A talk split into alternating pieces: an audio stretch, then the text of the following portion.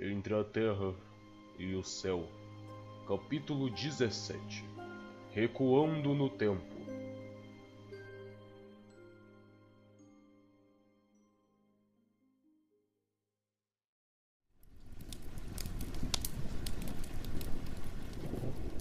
Depois do nosso esforço de alta condensação para o necessário ajuste vibratório, Clarencio abeirou-se dos dois amigos com o amoroso poder que lhe era característico, e em nosso reconhecimento, Mário associou-nos a presença ao pesadelo da véspera e passou a clamar.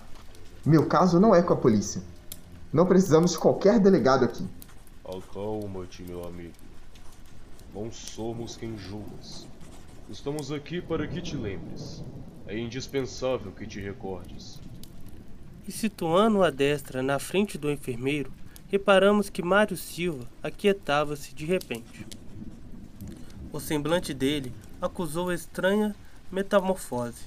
Afigurou-se-nos mais elegante, mais jovem. Abriu desmesuradamente os olhos depois de algum momento e exclamou, semi-aterrado: Ah, agora? Agora me lembro. Meu agressor de ontem é Leonardo Pires.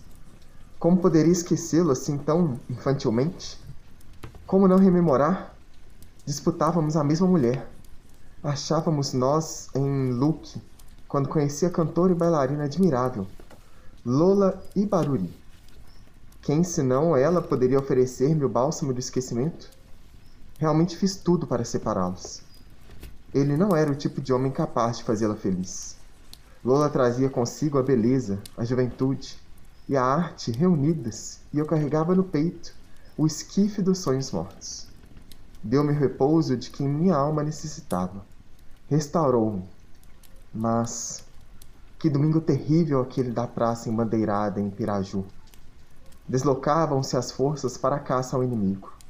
Imaginava, porém, a melhor maneira de reencontrar a mulher querida, e naquela manhã, de terrível memória, consegui a simpatia de Frei Fidelis, antes da missa. O caridoso capuchinho auxiliar-me-ia advogando-me a causa. Lola não deveria movimentar-se, entretanto, poderia, por minha vez, tornar a retaguarda. A maioria eram meus amigos. Obteria por isso o favor do príncipe. Arquitetava meus planos quando encontrei Leonardo. Não supunha conhecesse ele a disserção da companheira, e procurei agradá-lo, assentando-lhe a companhia. O suculento repasto exigia algum trago de vinho, e Pires não hesitou, ministrando-me o veneno que trazia as ocultas. Ah, bandido! Bandido! Mário levou as mãos à garganta como se aí registrasse enorme sofrimento e caiu, desamparado, gemendo de dor. O ministro, paciente, aplicou-lhe recursos magnéticos balsamizantes, e o rapaz levantou-se, aturdido. Amaro, que se mostrava igualmente transtornado, acompanhava a cena, manifesta aflição. Clarence ajudou o enfermeiro a firmar-se de novo sobre os pés e perguntou, concitando-o a relembrar. Por que razão te afeitostes a cantora? com tamanho desvario? Por que não atendestes aos avisos da consciência, que de certo te rogava não despertasses o ódio daquele que te aniquilaria o corpo físico? Apresentando a expressão de um louco, Mário desferiu desconcertada gargalhada e brandou. Porque amei Lola e Biruri? Porque não tive escrúpulos em arrebatá-la ao companheiro que retinha nos braços? Nosso instrutor afagou-lhe a cabeça com evidente intuito de reavivar-lhe a memória. Ah, sim. Ausentei-me de Assunção com um espírito irremediavelmente desiludido. De olhar vagueante, como se surpreendesse ao passado ao longe, nos côncavos da noite, continuou. Nos arredores da formosa capital paraguaia, construíra minha casa e era feliz.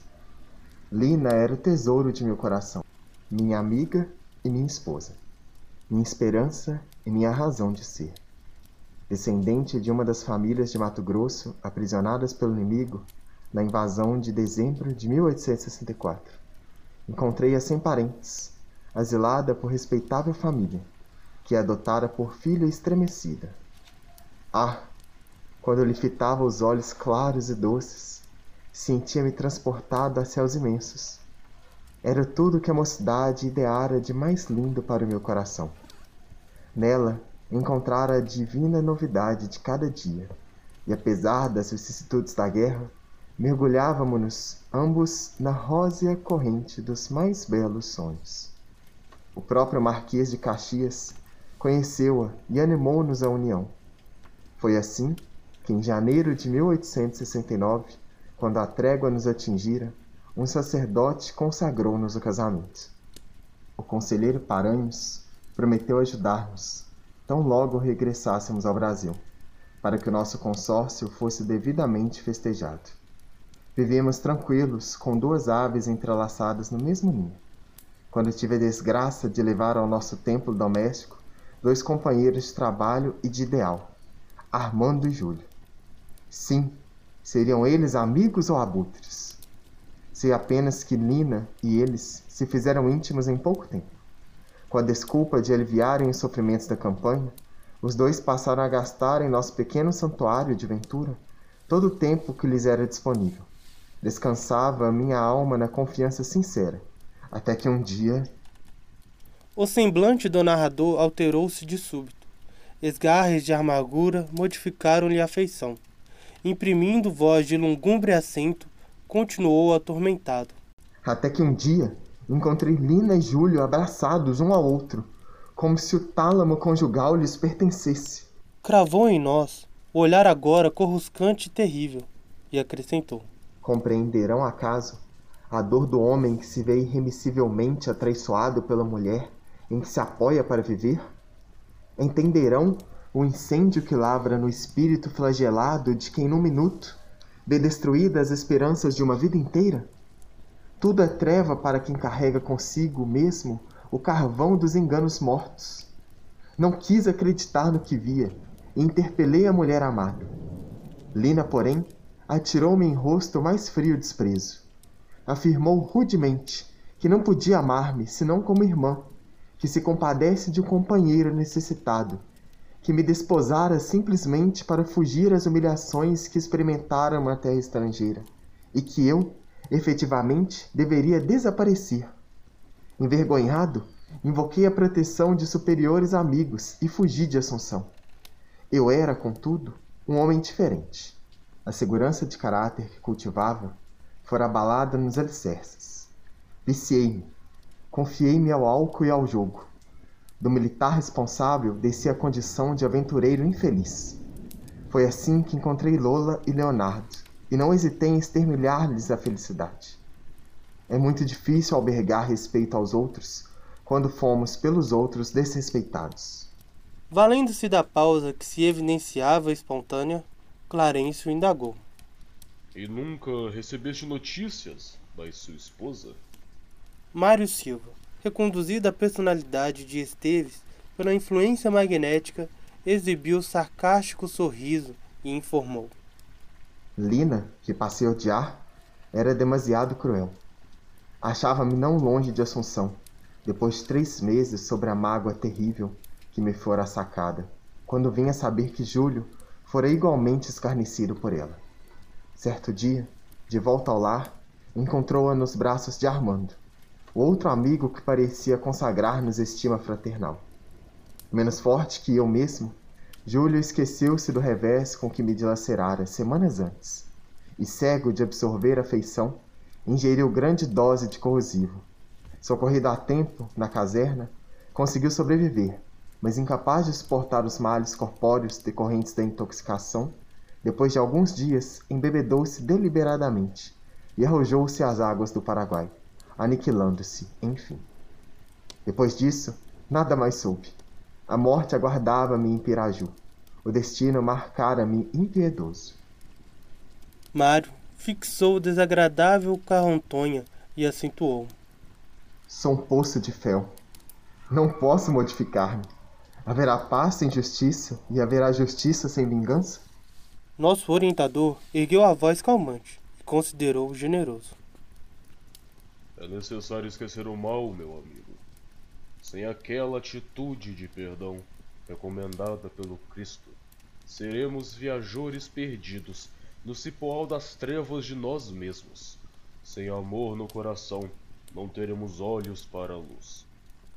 Silva dispunha-se a responder. Entretanto, Amaro fizera ligeiro movimento e mostrou-se-nos singularmente renovado. Seu veículo espiritual parecia haver regredido no tempo. Revelava-se mais leve e mais ágil, e sua face impressionava pelos traços juvenil. Buscou aproximar do enfermeiro num gesto natural de cordialidade. Todavia, em lhe observando o rosto metafoseado e antagonista, brandou entre ódio e angústia. Armando? Armando? Pois és tu? O Amaro que hoje detesto é o mesmo Armando de ontem? Onde me encontro? Enlouqueci, porventura? Instruindo-nos cuidadoso, Clarencio falou rápido. Não precisei despender grande esforço para que a memória de Amário tornasse ao pretérito. O sofrimento reparador conferiu-lhe à mente e à sensibilidade recursos novos. Bastou-me tocá-lo de leve, para que aproveitasse a digressão do antigo companheiro, recuperando as recordações da época em estudo. O esposo de Zumira procurava estender braços amigos ao adversário que o contemplava galvanizado de assombro. Contudo, recuando de repente, como animal ferido, Mário gritou em desespero: Não, não. Não te acerques de mim. Não me provoques. Não me provoques. O ministro, no entanto, situando-se entre os dois, pediu comovidamente: Tenhamos calma. Respeitemo-nos uns aos outros. E dirigindo-se particularmente ao enfermeiro, determinou sem afetação: Agora é o momento de nosso amigo. Comentaste o pretérito à vontade. É indispensável que Amaro fale por sua vez. A justiça, em qualquer solução, deve apreciar todas as partes interessadas. Contido pela força moral da advertência, Mário calou-se e, voltando então para o ferroviário, que se fizera mais simpático pela serenidade de que se investira, continuamos a escutar.